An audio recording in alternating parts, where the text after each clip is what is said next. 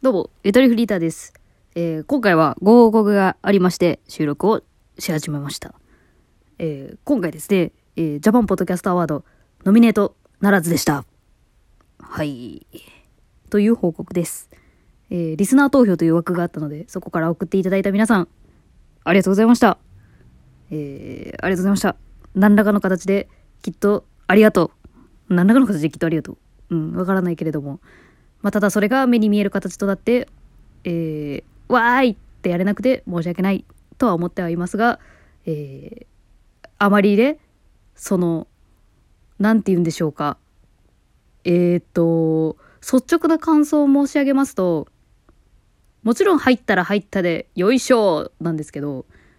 ある種ほっとした部分もちょっと、うんと言うとちょっと生きってる感じにもなるんですけど、うーんと、正直しんどかったんですよね。なんかその発表があるまで。というのも、なんか私は先週の時点で失恋するのを、する覚悟を決めていて、一回ノミネートしてしまったがゆえに、そのノミネートしたら一週間前にメールが来るっていうのを知っていたので、あのメールがなかった時点で、あ、そっかないかっていうのは分かったんですよ。だから、なんだろう、みんなに解禁された瞬間に、なんか新鮮な、新鮮なリアクションではお届けできず、なんとも言えないこのなんか、もやっとしてんのかはっきりしてんのかわかんねえテンションで撮ってしまってるんですよね。でもこれが声色の感覚で、あの人はやっぱり評価されたかったんじゃないかみたいな、そういう印象抱かれるかと思うんですけど、今回に限ってはね、あの、一番悩んでいたところって、ノミネートしようがしまいが、どう振る舞ったらいいんだろうっていうことばっかり考えてたんだよね。なんかまあそれがまあ、ちょっと、自分のちょっと悪いとこなのかもしれないんだけど、結果にこだわるというか、よりも、見え方にこだわっている自分がいて、でもそこに時間をすごい費やしていたような気がして、すごいもったいなかったなっていうふうに思っていますね。うん。やっぱまあ入るに越したことはないですよね。あの、テンション上がるから。うん。でもすごい危険なんですよ、やっぱり。賞って他人の評価だから、一回もらえると、もっと欲しくなるんですよね。2021年のノミネートで、本当に有名な方からいろいろコメントいただいて、私はもうこれ以上ない承認欲が満たされたと思ったんですよ。ところがどうだい？今年もやっぱりノミネートしなくて、ああ、くそ。私を評価しないアワードは全員クソって思ってるから、変わんないんですよね。まあ私がそういう性格だったという、えーことを言ってしまえばそうなんですけど。だからやっぱり危険ですよ。人から評価を受けるというのは。で、それをまた真に受けているというのもやっぱ危険ですよね。まあでもなかなか難しいです。お坊さんの心を持てれば、人の評価気にせず生きれるかもしれないけれども。まあそことの戦いですね。なるべく気にしないようにして生活してきたけど、生活してきたし、収録でもその、なんだろうな、そこの部分ってすごく難しくて表現の仕方が。気にしてないし、気にしてる自分嫌だなとも思ってるし、でもそこを隠してる自分も嫌だなと思ってて、そこのなんかすごい曖昧なまま、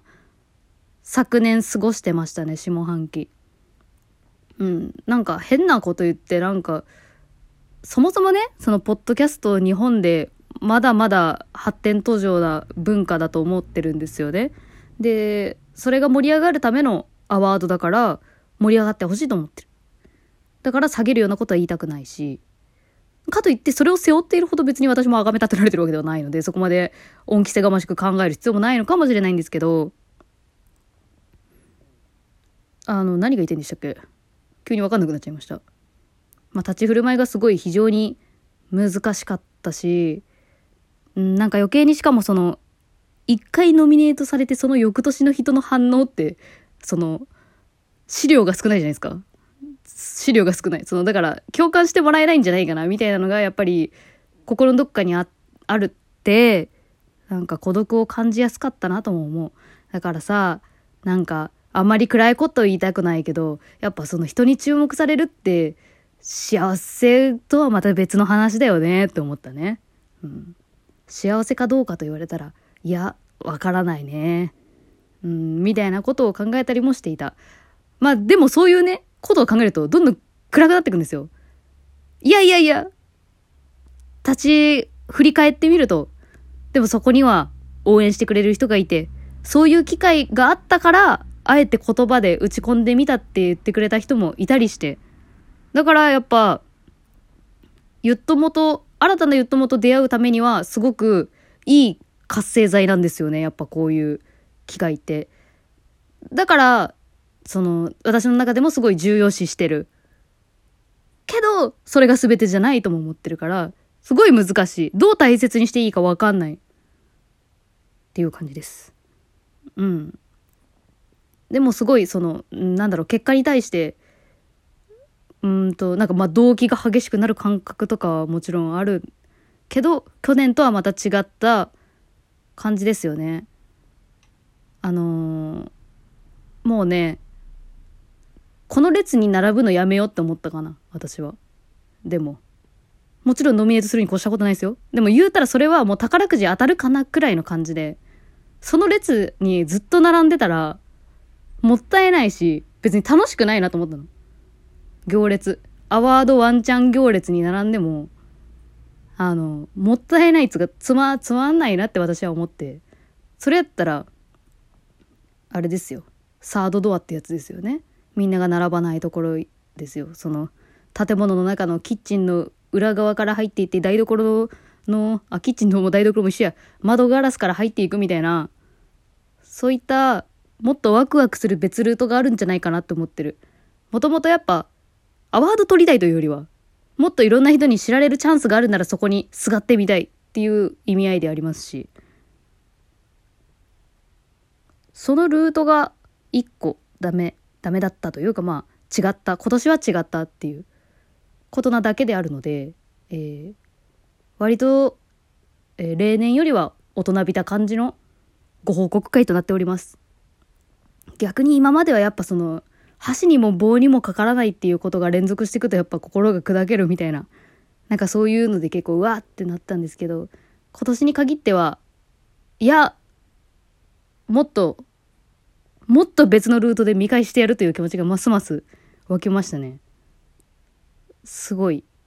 まあ、見返してやると言っても、まあまあまあまあ、あれですけど、ある意味ポーズというか、別に対象は何でもいいんですよね。自分が盛り上がれれば。とは思ってる。まあでもやっぱそのね、うん。あの、基本的にどこが、誰がどうノミネートしたとか、一切見ないです。って言いながら、左目でチラッと見るかもしんないけど。もう一切見ないです。もう、そんなん関係なく応援してくれているユットもしかいないと思ってるから。うん。そこばっかりね、はい。思ってますので。なんか違う、やっぱね、なんだろうな。本当に、昨年ゆとりクリエイターになりたいって言ってるのが割と全てではありますね。音声配信にとどまらない、いろんな形でやっていきたいと思っているので、えー、そのスタンスで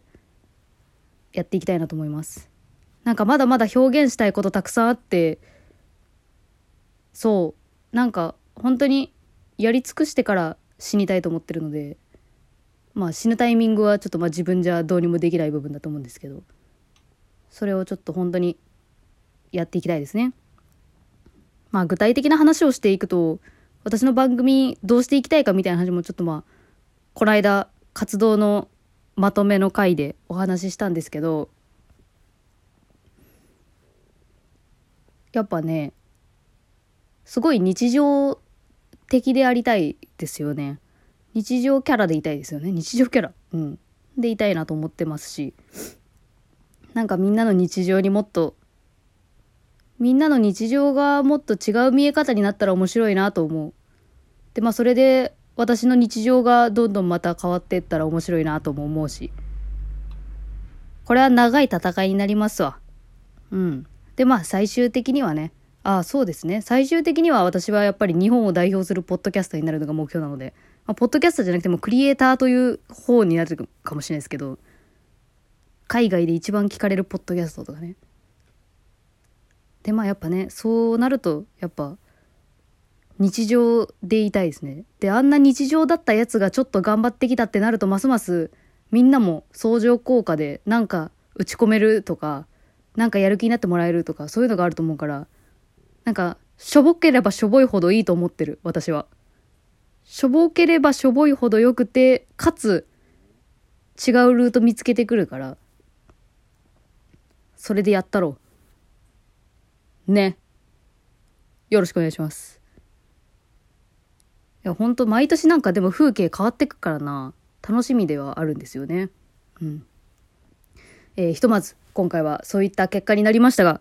私の中で新たな闘魂が燃えてきたということでございます。応援していただいている皆さん、本当にありがとうございます。